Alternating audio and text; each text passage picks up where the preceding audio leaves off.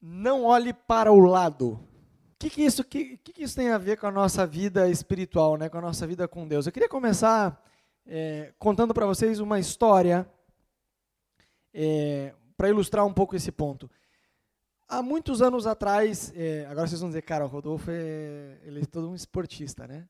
É, há muitos anos atrás, muitos quilos atrás, eu participei de um torneio de surf. O que não quer dizer nada, né? Só um torneio de surf, pô, o cara surfa pra caramba. Não, não, eu participei. Participar, qualquer um pode participar. É, mas eu participei de um torneio, foi muito engraçado. Era, tinha lá em, em Curitiba, que era a minha cidade, tinha um, uma associação que era, como é? A ASC, é, Associação Surfistas de Cristo. E teve um campeonato interno lá pro pessoal, e foi muito engraçado que a gente teve uma reunião antes do torneio, e o pessoal falou, olha, os que estão começando agora e nunca participaram de um torneio, a gente vai dar um conselho para vocês para vocês irem bem no torneio, não importa se você surfa bem ou mal. Eu falei, é comigo então esse, esse conselho, né? Porque lá tinha uma galera que surfava, tipo assim, super bem. Cara que já participava de torneio, de tudo. Ali eu aproveitei tinha uns outros gordinhos participando, falei, bom, esses gordinhos, quem sabe eu posso ganhar. E aí o, o cara que estava dando os avisos, ele falou o seguinte, ó, um conselho que eu vou dar para vocês aqui vale ouro, e é um cara que já tinha competido muito, tinha ganhado muita coisa. Ele falou o seguinte, ó, quando o teu adversário pegar uma onda, não olha.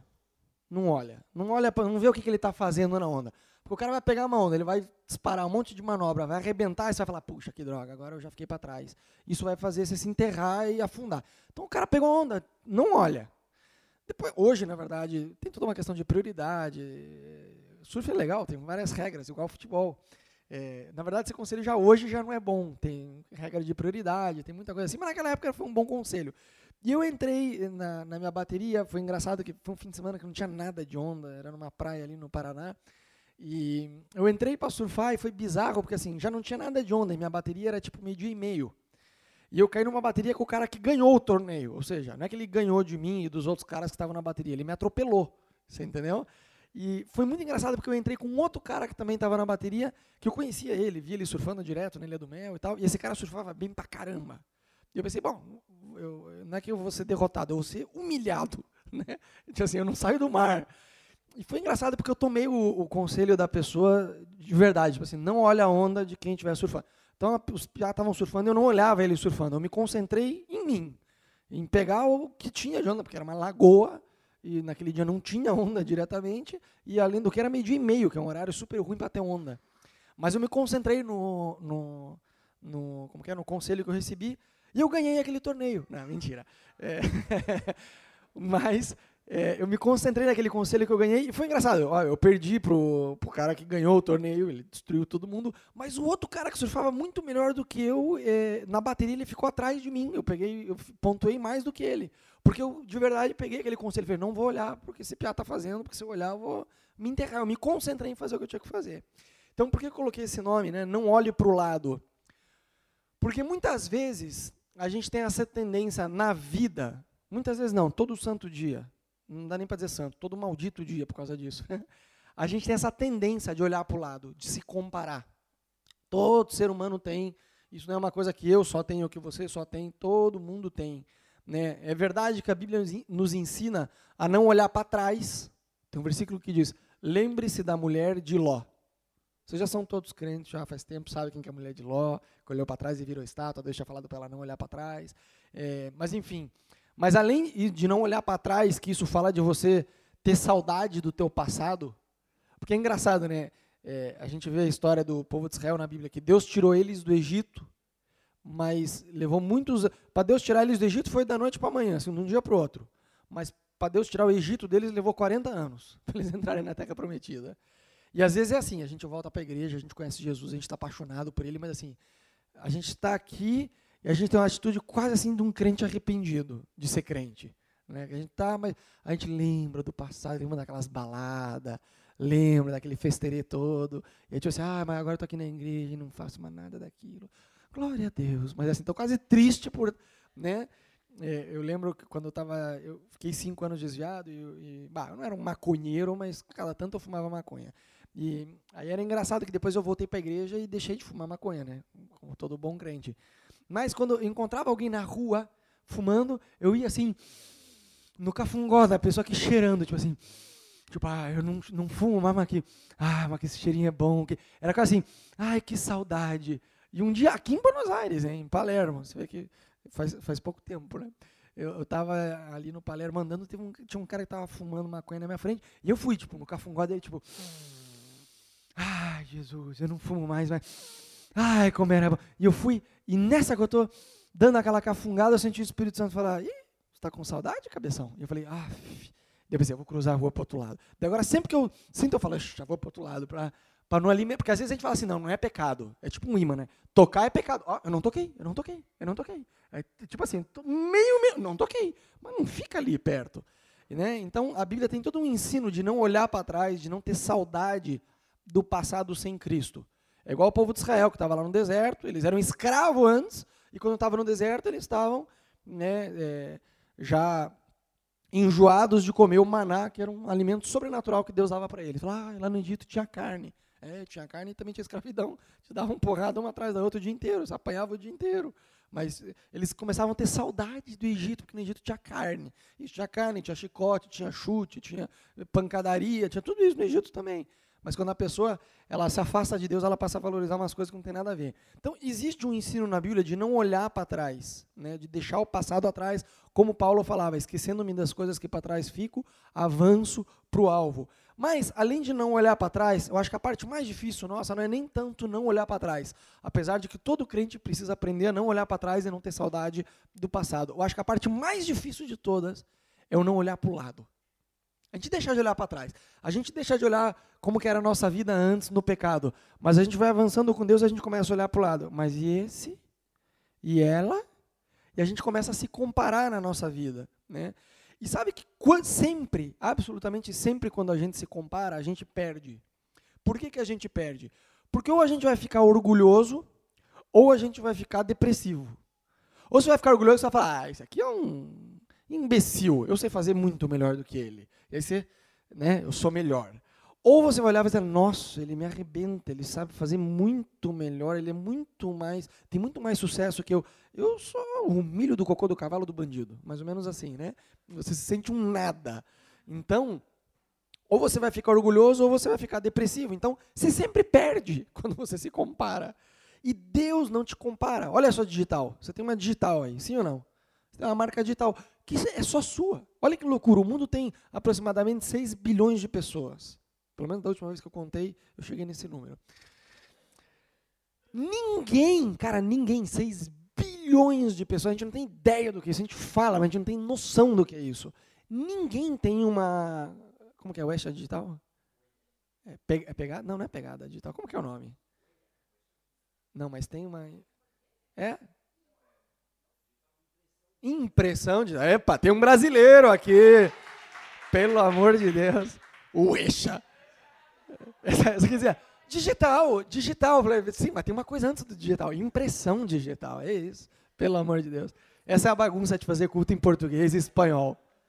Tem o Tico e o Teco. O Tico fala português, mais ou menos, o outro portunhol, e aí dá.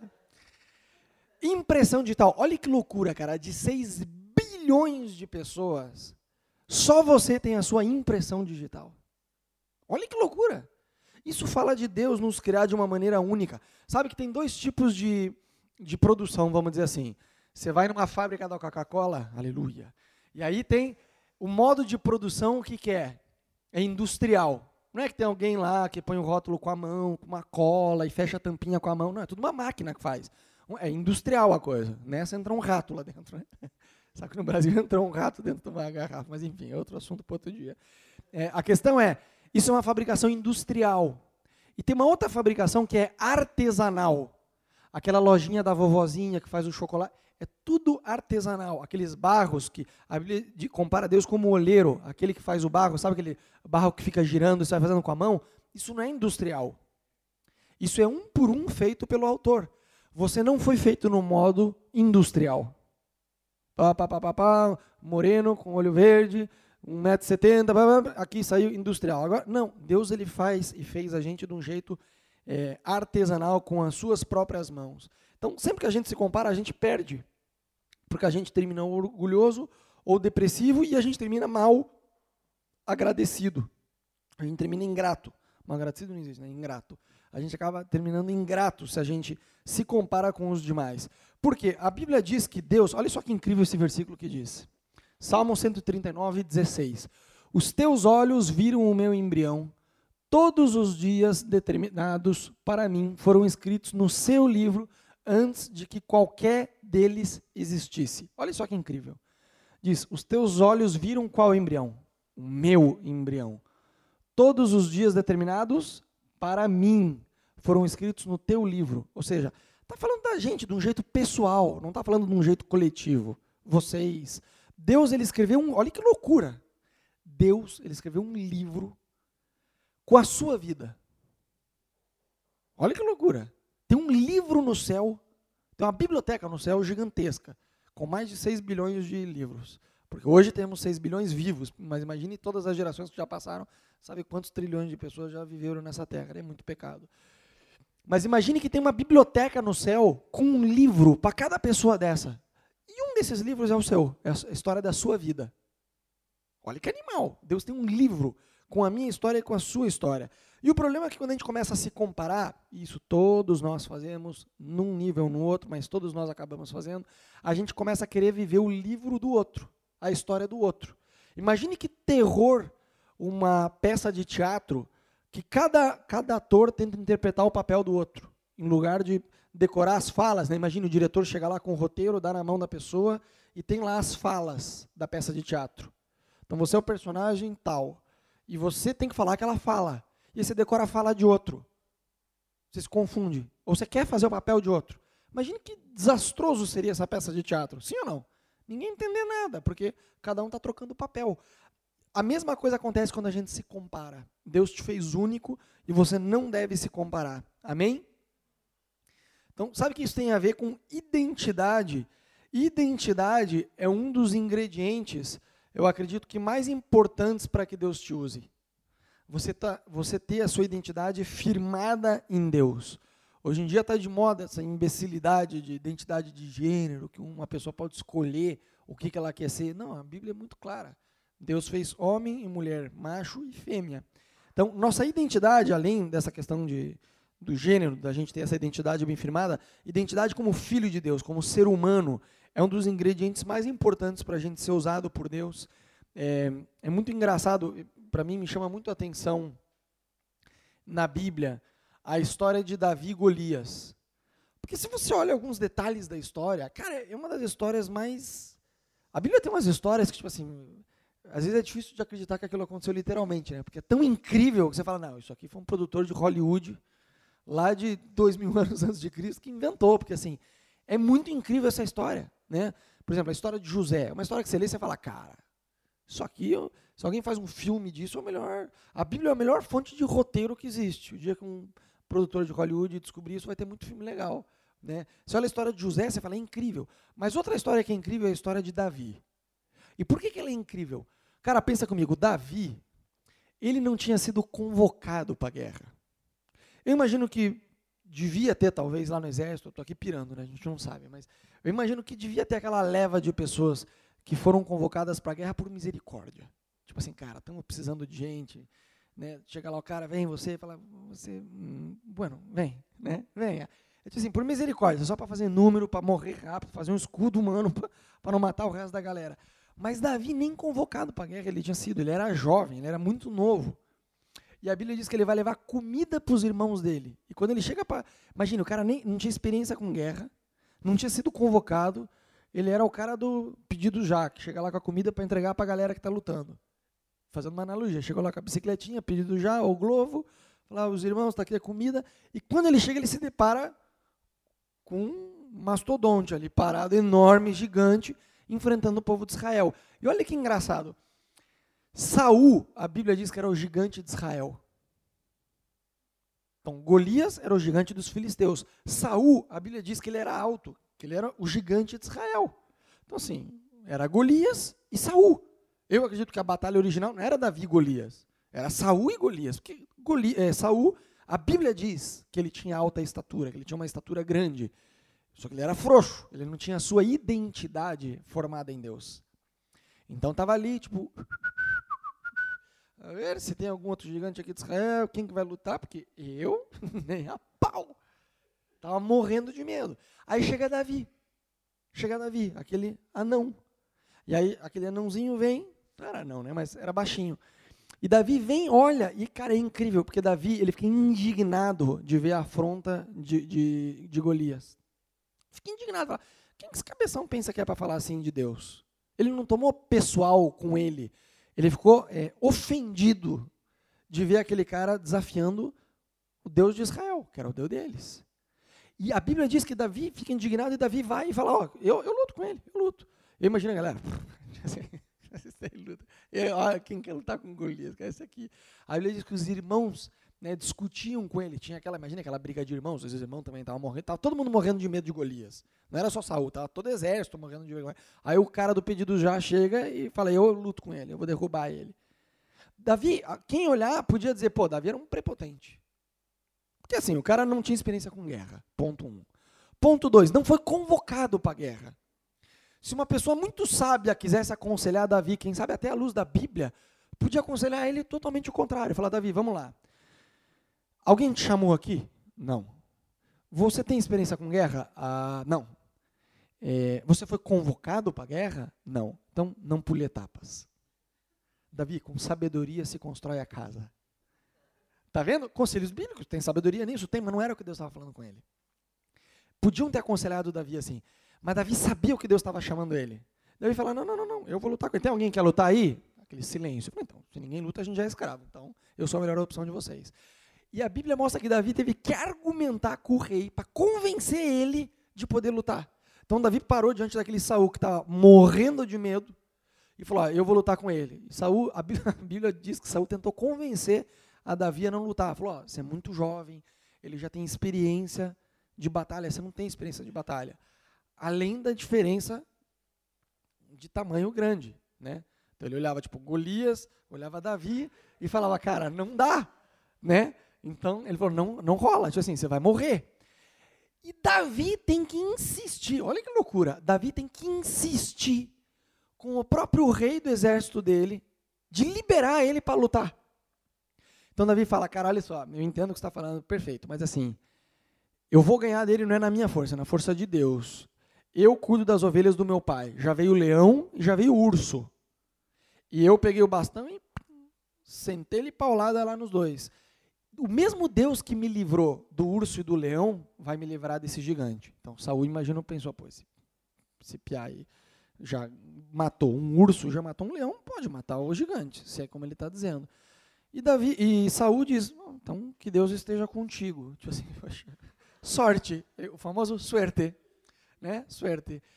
E a Bíblia diz que nesse momento Saul pôs em Davi a armadura dele.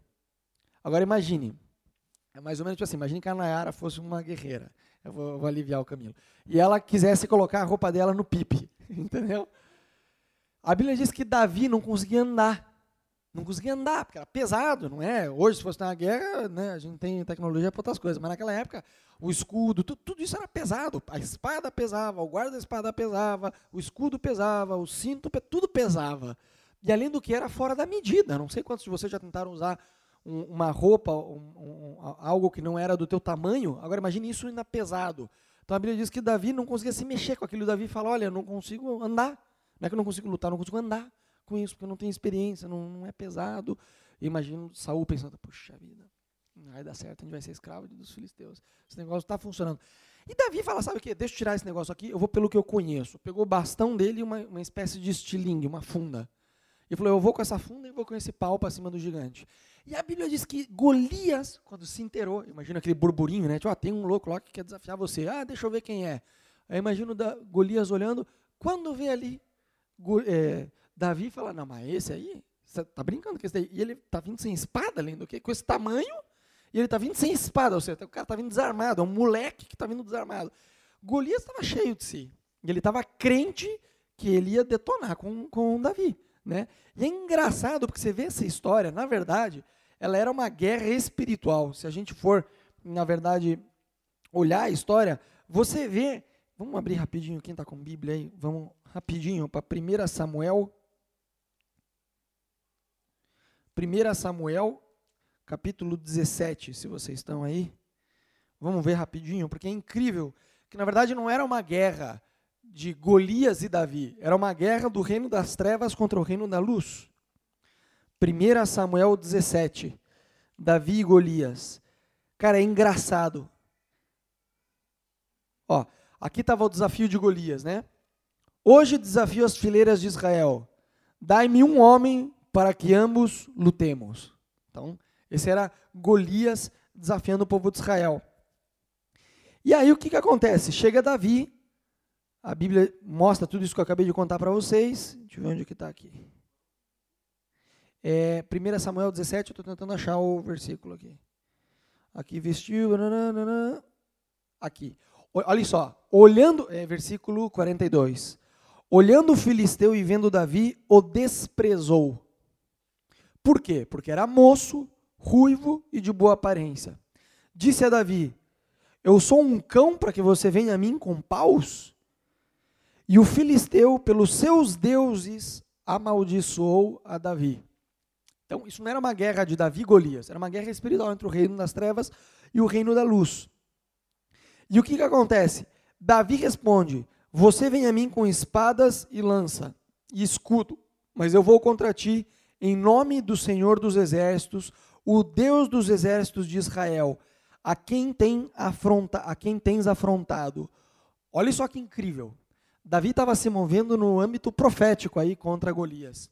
Hoje mesmo, aquele toco de gente com um estilingue na mão, uma um, um, pedaço de pau na outro, olhando assim e pá, dando de dedo em Golias. Falou: Hoje mesmo o Senhor te entregará na minha mão, te ferirei, ferirei a tua cabeça, e os cadáveres do acampamento dos filisteus, e aos cadáveres do acampamento dos filisteus darei.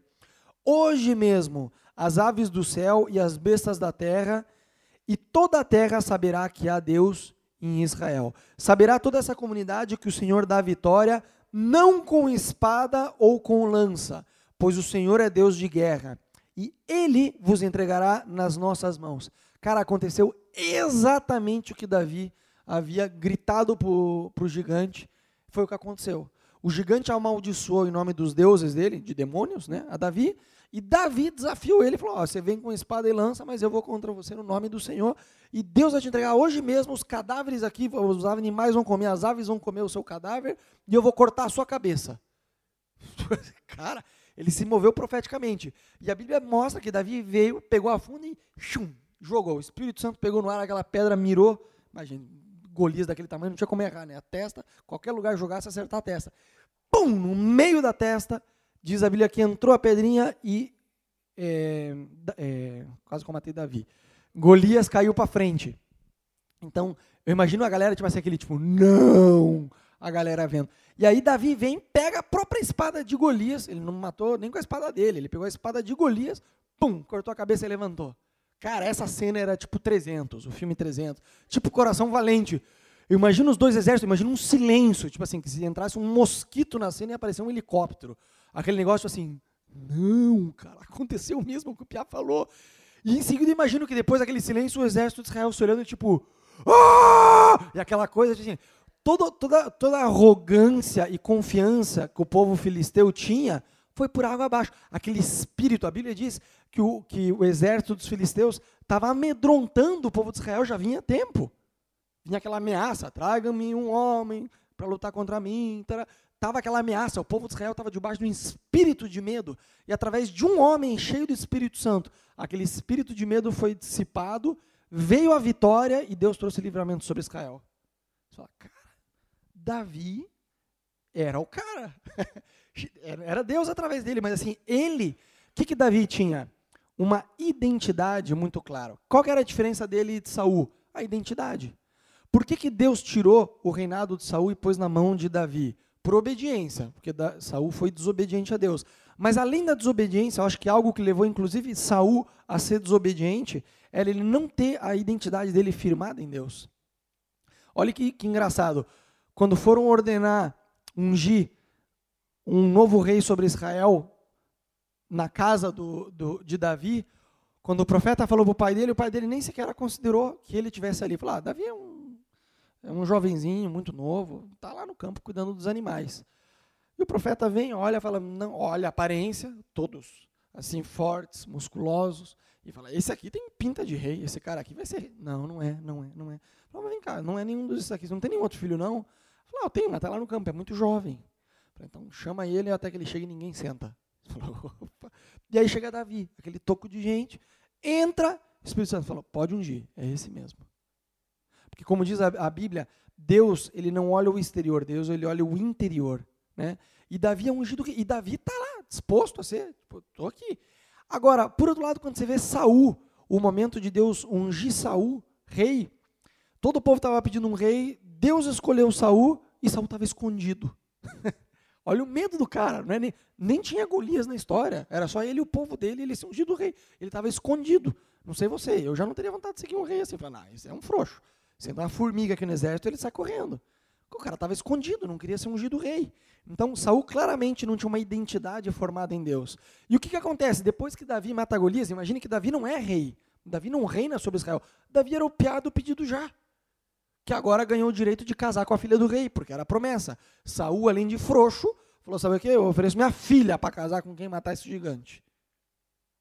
Mas olha que incrível, o cara do pedido já, que tinha ido entregar comida, agora podia virar o genro do rei.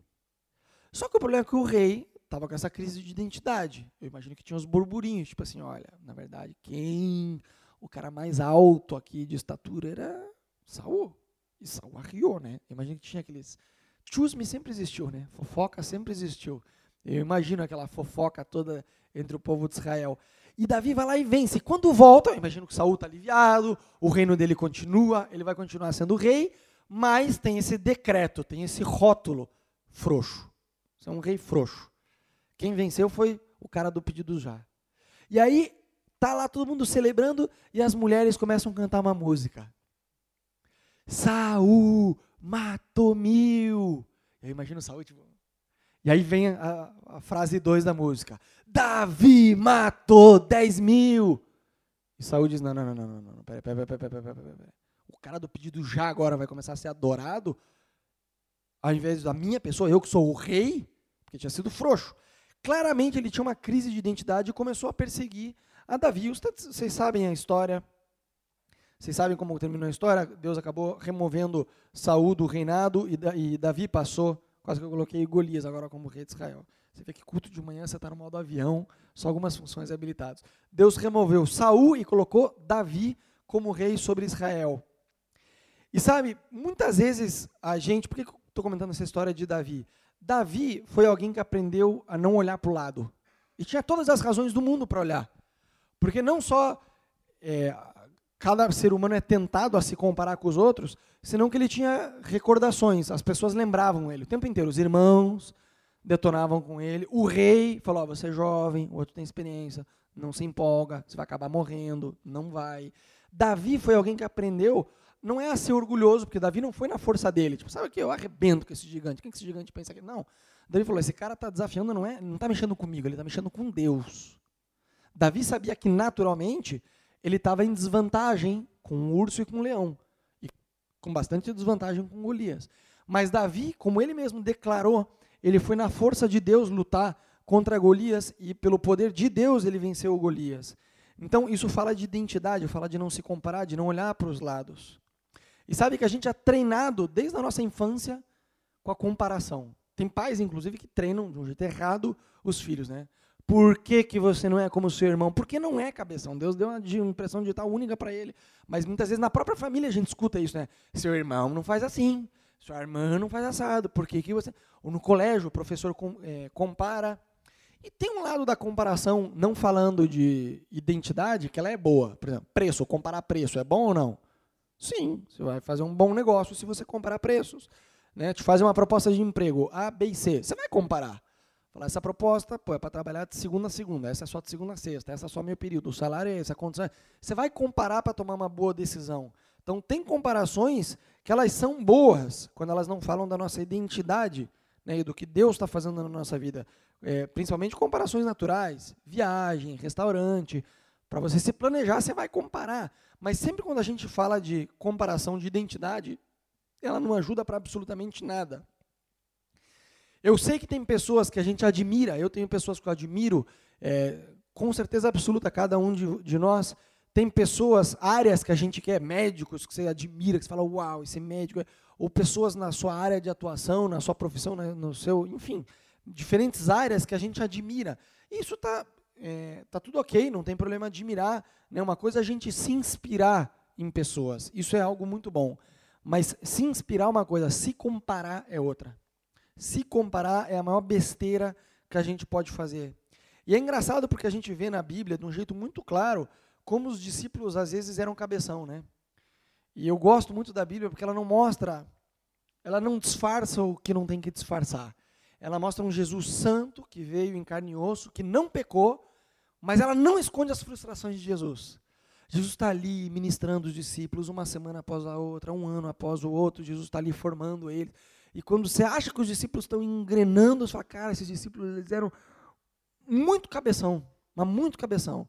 Você fala, agora eles estão entendendo. Não, daí você lê uma história e fala, não, não está entendendo é nada. Jesus não está com eles, eles estão conversando, e qual que é o assunto que eles estão discutindo? Qual deles é o mais importante? Você fala, ah, cara, não entenderam nada. Aí Jesus, conhecendo o que eles estavam falando, fala: Vem cá, o que vocês estão falando? Ninguém fala, ninguém toca, porque sabem que estão errados. Mas olha o nível de maturidade deles. Eu imagino que nesses momentos, e a Bíblia mostra, né, Jesus falando, ah, geração corrupta, até quando eu vou ter que estar com vocês? Jesus estava se lamentando, falou, vocês são os cabeção, até agora não aprenderam. Depois que Jesus morre, que vem a perseguição e tudo, o nível de maturidade dos discípulos vai lá na lua. Mas enquanto Jesus está com ele, eles eram um desastre, aqueles discípulos, eles eram mais cabeção com o outro. E eles estavam se comparando qual deles é o mais importante no reino dos céus. O que, que eles estavam fazendo? Se comparando. Gente, aquela galera que caminhava pele a pele com Jesus, lado a lado com Jesus, fazia isso, quem dirá eu e você? A gente tem essa tendência a se comparar, tanto a nossa vida natural quanto a nossa vida espiritual, se comparar. Né? É engraçado que Jesus, depois que ressuscita, está lá com Pedro, e Jesus está dando aquela boa notícia de que o amor dele por Jesus vai crescer, mas ao mesmo tempo tem uma má notícia por trás, que é tipo assim, ó, seu amor por mim vai crescer a ponto de que você vai morrer. E não é que você vai morrer assim, velhinho, numa cama tomando chocolate quente, vão te matar. E você vai se entregar para morrer por mim. E Pedro está recebendo essa notícia. E a primeira coisa que Pedro fala para Jesus depois disso, e ele, apontando para João, o que, que E Jesus fala: se eu quero que ele permaneça, o que, que te importa? Você está entendendo? Tipo assim, cara, eu estou falando que você vai morrer e você está querendo saber de João, porque é quase, é quase assim. Não sei você quando era pequeno, quando os teus pais iam, né? Tipo, fala, mas ele era a mesma coisa. É quase assim, ah, seu irmão sofre, meu sofrimento ele é amenizado. É quase assim, não, João, tranquilo, tranquilo, Pedro. João também vai morrer. Ah, não, então tá bom. Então que me crucifiquem de ponta cabeça que está tudo em ordem.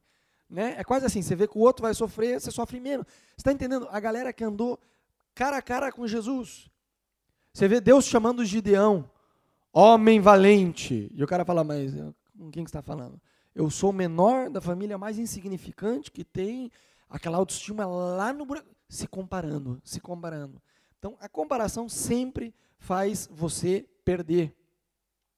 E tem uma parábola que está no livro de Mateus, que é a parábola dos trabalhadores da vinha. Eu não vou ler ela, vou contar ela para vocês só, porque a gente está meio curto de tempo. Mas essa parábola, ela mostra para a gente uma incapacidade de reconhecer a bondade de Deus que é incrível. A parábola dos trabalhadores da, da vinha é assim: a Bíblia mostra que tinha um dono de um terreno que ele saiu a buscar trabalhadores bem cedo pela manhã. Então ele saiu cedo de manhã e contratou. Vocês dois Estão aí, Alpepe, sem fazer nada, então vem trabalhar na minha fazenda. Depois, mais tarde, às 9 horas da manhã, saiu falou: vocês dois também, então, então vem aqui. Depois, ao meio-dia, e com cada um deles, na verdade, ele combinou o salário de um dia, que era um denário. O valor que se pagava por um dia inteiro, uma jornada inteira de trabalho, era um denário. Vocês vêm, eu pago um denário para vocês. 9 horas da manhã, depois meio-dia, depois às três da tarde, depois às 5 da tarde. Quando estava terminando o dia, ele ainda estava recrutando gente para trabalhar para ele. Terminou o dia. Ele mandou o. Como que é mais? Mordomo? O mordomo dele, o, o criado dele, pagar. Só que olha que interessante. Deus ele é doido, né? Ele começou a pagar de trás para frente. Pelos que chegaram por último. Os das 5 da tarde venham. Vocês vão ser os primeiros a receber. e pagou diante dos outros um denário. Falou, você chegou às 5 da tarde, trabalhou só uma hora, mas tá bom, toma aí um denário. E aí ele começou de trás para frente. E quando foi chegando nos que estavam desde as 9 da manhã, os primeiros, ele, a Bíblia diz que eles achavam que iam ganhar mais. Agora, peraí, peraí, peraí, peraí, volta, volta aqui. Não foi combinado um denário? Não trabalharam só um dia? Por que, que eles acharam que iam ganhar mais? Falem vocês para mim, participem um pouco. Por que, que vocês acham que eles acharam que iam ganhar mais? Hã? Se compararam. Claro, ah, essa daí chegou às 5 da tarde. E a Bíblia diz que eles ficaram irritados com o dono. Agora, fala para mim uma coisa. Foi combinado antes. Ó, vocês trabalham para mim um dia e eu pago para vocês o valor de um dia. De acordo? De acordo. Tamo junto. Beleza. Firmaram o contrato, assinaram o contrato, beleza, vem, é um denário, é um denário. Trabalharam um dia, cumpriram o que eles fizeram, e o dono também cumpriu e pagou um denário. Eles conseguiram ficar irritados com o dono. Porque o dono, ele quis, o dinheiro era dele, cara. Ele podia dizer, não, eu, não, eu quero economizar, você trabalhou só uma hora, não vou te pagar. Vou te pagar, não, vou te pagar o proporcional. Falou, trabalhou só uma hora, tá, dá aqui um denário também para você. Ele foi gente boa, foi bondoso. Mas eles, a Bíblia diz que eles ficaram irritados e se queixaram. Parece que tinha um lado argentino saindo ali de dentro, um lado Hugo Mochano, assim, eles eram os filhos do Hugo Mochano, me parece, né? Saíram ali de dentro reclamando. Falaram, a gente está aqui, trabalhando, debaixo desse sol quente. Enquanto esses chegaram ao fim da tarde, já com a brisa do fim da tarde, se vitimizando. Não é justo. E o rei fala: peraí, vem cá, vem cá. Eu não combinei com você um denário? Sim. Você não trabalhou só o que era proporcional a um denário? Sim. Eu não te paguei o que eu prometi que era um denário? Sim. Então, você está querendo dizer que eu sou injusto porque eu usei o meu dinheiro, como eu bem entendi, e eu fui generoso com eles que chegaram e trabalharam menos? Uhum. Era isso que estava acontecendo. E, gente, a gente, sabe, essas parábolas elas têm na Bíblia. Não é só para a gente rir e falar, uau, que história bacana. Tal. Acontece com a gente isso. Eu vou te dar um exemplo. Eu, alguns anos atrás eu dava aula numa escola de fotografia ali perto do microcentro. E o curso que eu dava era de fotografia. A aula era fotografia, era tipo um mês e meio de aula de fotografia. Só fotografia, nada mais. O dono da escola, como era um cara gente boa, ele dava de bônus um curso de Photoshop para o vencedor de um concurso de fotografia que ele resolveu fazer lá na última semana. Toda aula Toda turma nova ele fazia isso. Porque eu fazia o seguinte: tinha aula prática, que o pessoal saía bater foto, que era a última aula lá. E sempre tinha, em toda a turma, tinha, não eram turmas grandes, mas em toda a turma sempre tinha um ou dois que não podiam fazer essa, porque essa saída fotográfica era, era fora do horário das aulas que tinha. Sempre tinha alguém que não podia, por uma questão de trabalho, que não, não podia ir naquele horário que a gente ia bater foto. Só que eles queriam participar do concurso para ter a chance de, quem sabe, ganhar a melhor fotografia e ganhar o curso de Photoshop. E eles perguntavam, falou, pô, Rodolfo, não posso ir por causa do trabalho, mas eu não posso te mandar por e-mail? E eu, como dono da vinha, falava, tá bom, pode ser. Ah, não, não, não, não, não. Quase me matavam. A Argentina, né, a, protesta, o piquete, o Gomochara, era tipo assim, rodo, basura, basura, ditadura. Era, era assim quase agora e falava assim: não, não, isso é injustiça. O cara pode pegar uma foto da internet e te mandar e você não vai saber se é da internet. Eu falava assim: não, não, peraí, peraí. Recatate. Falava, vem cá. Vocês não pagaram para o curso de fotografia? Igual, igual o trabalhador da vinha. Sim, mas já bufando. Vocês não tiveram curso de fotografia? Sim. Alguém aqui pagou para ter o curso de Photoshop? Levanta a mão quem pagou para ter o curso de Photoshop. Falou, então tá bom. Então, pelo que eu estou entendendo, é um bônus, é um presente, verdade? O curso de Photoshop é um presente. Ninguém aqui pagou, ninguém merece o curso de Photoshop. Eu falava assim, porque eu também já estava, né, a tomate lá. E aí, o que, que aconteceu? É, eu falava, então ninguém pagou, correto? Mas bufando.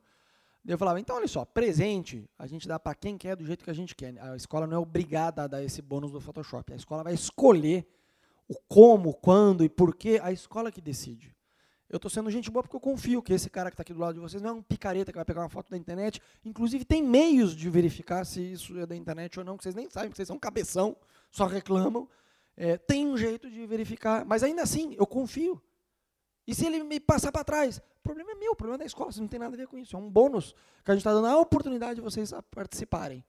Vocês acham injusto? Simplesmente não participem. Pronto. É só coisa de fotografia mesmo. Saiu um bufando da escola. Gente, igual, mas é igualzinho, não é parecido. É a mesma é a história dos trabalhadores da vinha dos dias atuais.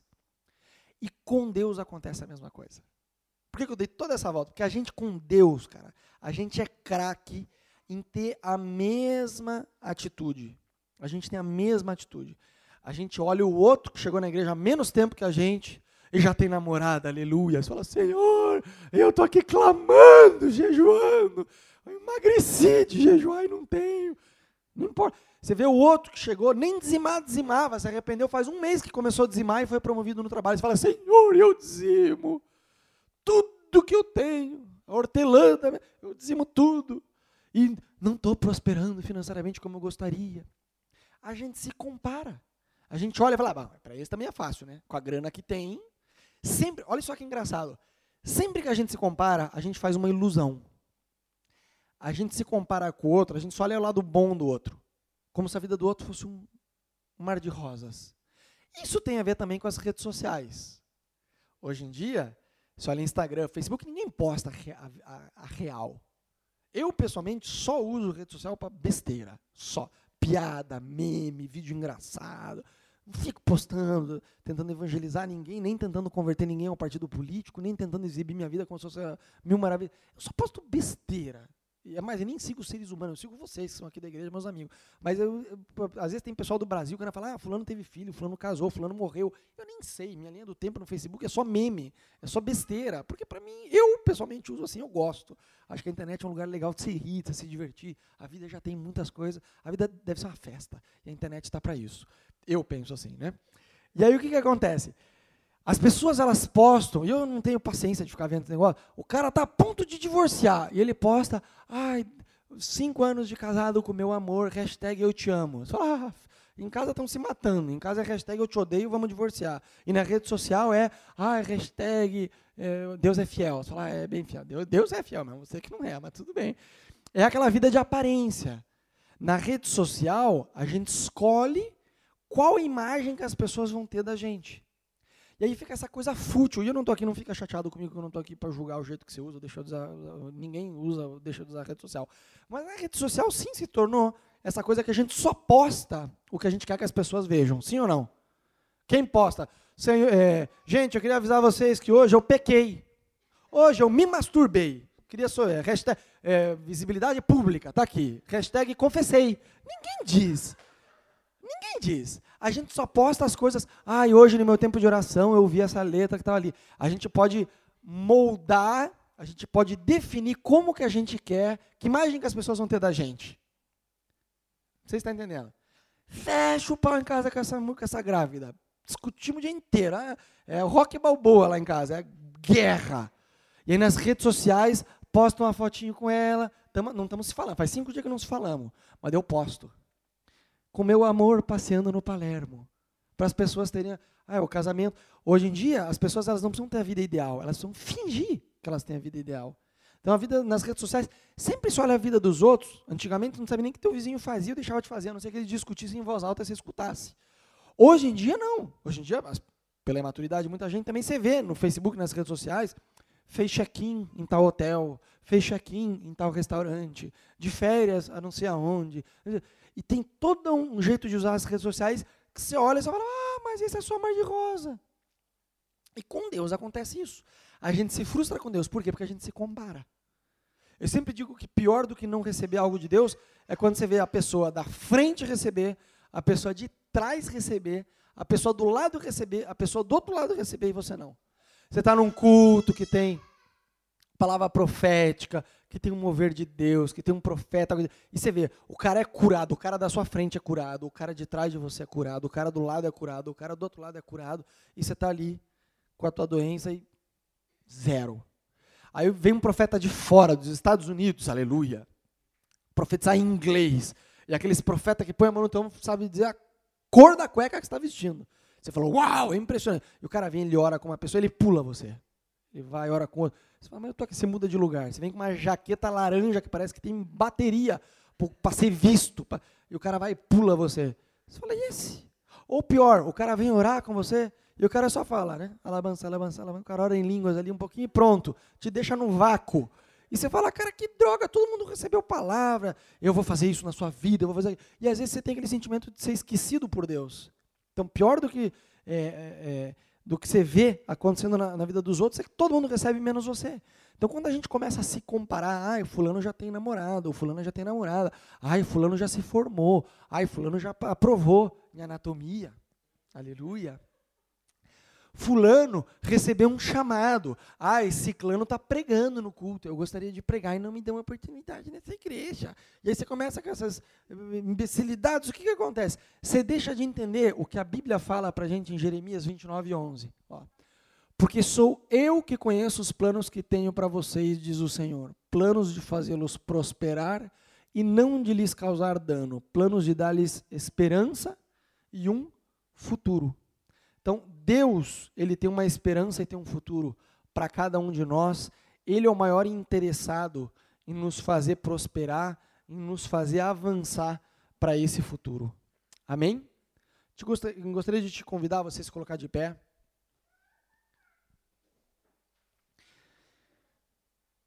E antes de terminar, eu gostaria de ter um tempo de oração com vocês. Eu gostaria que você, aí no seu lugar, por dois minutos, você desconectasse de quem está do teu lado. A gente falou hoje, não olhar para o lado, então eu quero te ajudar com isso. Não só não olha para o lado, é, como fecha teus olhos aí no teu lugar um pouquinho. A gente fala isso porque te ajuda a você se conectar com Deus, te ajuda a esquecer, a não distrair. Então aí no teu lugar, abre suas mãos, fecha os seus olhos. Quem sabe hoje você se encontra frustrado com a tua vida em algumas áreas, quem sabe na sua vida profissional, talvez na sua vida familiar, quem sabe na tua vida financeira, quem sabe com saúde, quem sabe na faculdade, eu não sei, no ministério, com Deus. Mas uma coisa eu sei, toda vez que você se compara com alguém, você perde. Porque ou você vai se tornar orgulhoso, ou você vai estar depressivo. O Espírito Santo quer te ajudar nessa manhã a você entender que tudo, absolutamente tudo, que Deus te prometeu, Ele vai fazer, Ele vai cumprir, Ele vai realizar. Ele é Deus, Ele não mente, Ele não defrauda, Ele não engana, Ele é fiel, Ele é justo, Ele é bom, Ele é poderoso ele tem promessas para cumprir na sua vida. Mas isso exige de nós uma disposição de viver a vida que Ele sonhou para a gente, como a gente leu no livro de Salmos, todos os nossos dias foram escritos por Ele. Quem sabe em algumas áreas da sua vida, você tem olhado muito para o lado, você tem se comparado muito com outras pessoas, tanto no aspecto natural quanto no espiritual. Isso é um perigo, porque o teu foco tem que estar em Deus e no que Deus tem para você. Para de se comparar, para de olhar para o lado. Simplesmente creia que o que Deus te chamou, Ele te chamou. Você não está atrasado no plano de Deus. Eu sinto no meu coração que alguns de vocês você tem tido pensamentos que você está atrasado, que algumas coisas já deveriam estar tá acontecendo na sua vida. Deixa eu te falar que você não está atrasado. Deus ele não se atrasa na sua vida. O tempo de Deus é perfeito na sua vida. Deus ele tem o poder de remir o tempo. Ainda que lá atrás você tenha pisado na bola, ainda que lá atrás você tenha se equivocado, a palavra de Deus para você é: se você hoje escutar minha voz, não endureça o seu coração. Deus ele quer injetar ânimo no nosso coração. Deus ele quer injetar ânimo no nosso espírito nessa manhã de crer e entender que o que ele tem separado para gente é para gente, não é para ninguém mais não. Deus ele quer que a gente viva o que ele escreveu no nosso livro, no livro da nossa vida. E para isso, o primeiro passo é deixar de ler o livro dos outros, é deixar de se comparar, é deixar de dizer, Deus, que injustiça.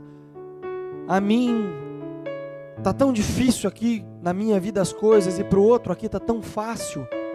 Você não sabe as lutas do outro, você não sabe os bastidores do outro. Deixa de ver a vida perfeita das redes sociais. Eu garanto que mesmo essas pessoas que quem sabe se diz, ah, e para esse aqui é moleza, tem dinheiro, para esse aqui é moleza, tem um bom casamento, para esse aqui é moleza, tem tal coisa. Eu garanto para você que eles têm uma vida além de Facebook, além de Instagram. E que não é esse mar de rosas. Não é esse mundo perfeito da Disney. Tem dificuldades, dificuldades quem sabe maiores que as suas. Mas que você nem enxerga, porque você não conhece.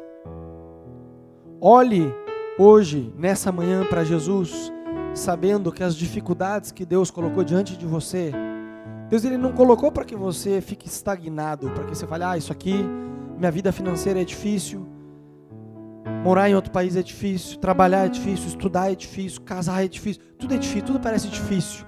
Deus, ele é aquele que vai te dar sabedoria em cada etapa que você está, de você fazer decisões sábias, decisões que são estabelecidas em oração, não na emoção, não no calor do momento. Se você tem sentido, de certa forma, que você tem sido injustiçado ou que Deus não tem escutado a sua oração, derrama seu coração nessa manhã na presença de Deus. Tem uma presença especial de Deus nessa manhã. Se lança na presença de Deus nessa manhã, diz para ele: Jesus, eu não quero te olhar como aqueles servos olharam para o trabalhador da vinha e pensaram que ele era injusto. Eu quero aprender a me relacionar com o Senhor, reconhecendo a sua bondade, reconhecendo a sua bondade não só na minha vida, mas na vida daquelas pessoas que estão ao meu redor. Eu não quero ler a tua bondade com os outros como se fosse uma injustiça comigo. Eu rejeito, Deus, esse coração peludo de olhar, Deus, a tua bondade e a tua misericórdia com os demais, como se eu estivesse sendo injustiçado, Deus. Eu deixo todo esse ranço aos teus pés nessa manhã. Eu quero aprender, Deus, não só a não ler como uma injustiça com a minha pessoa, a bondade sua derramada na vida dos outros, mas eu quero aprender, Deus, a me alegrar com o sucesso dos outros, Deus. Eu quero aprender a torcer pelos demais. Eu não quero ser egoísta. Eu não quero ter maldade no meu coração, Deus. Eu não quero ter comparação. O Senhor me fez único. O Senhor me fez única. E eu quero viver tudo o que o Senhor separou para minha vida, Deus. Sem olhar para trás, sem ter saudade daquela vida vazia, ignorante, como a tua palavra diz, uma vã maneira de viver nas drogas, nas baladas, uma vida de vaidade totalmente vazia, totalmente ausente de sabedoria, Deus. Eu não quero ter saudade daquela vida vazia, de amizades vazias, que na verdade não eram amizades, eram más influências. Eu não quero, Deus, ter saudade de um passado de culpa, de um passado de vergonha, Deus. Eu deixo atrás o passado. Eu quero sim aprender a não olhar para trás, mas eu também quero, Deus, nessa noite, aprender a não olhar para os lados. Eu quero aprender a não olhar para o lado, Deus, a não ficar olhando o que o Senhor está fazendo deixando de fazer na vida do outro. Eu quero focar no que o Senhor tem para mim, aonde o Senhor quer me levar, o que o Senhor quer fazer com a minha vida, Deus.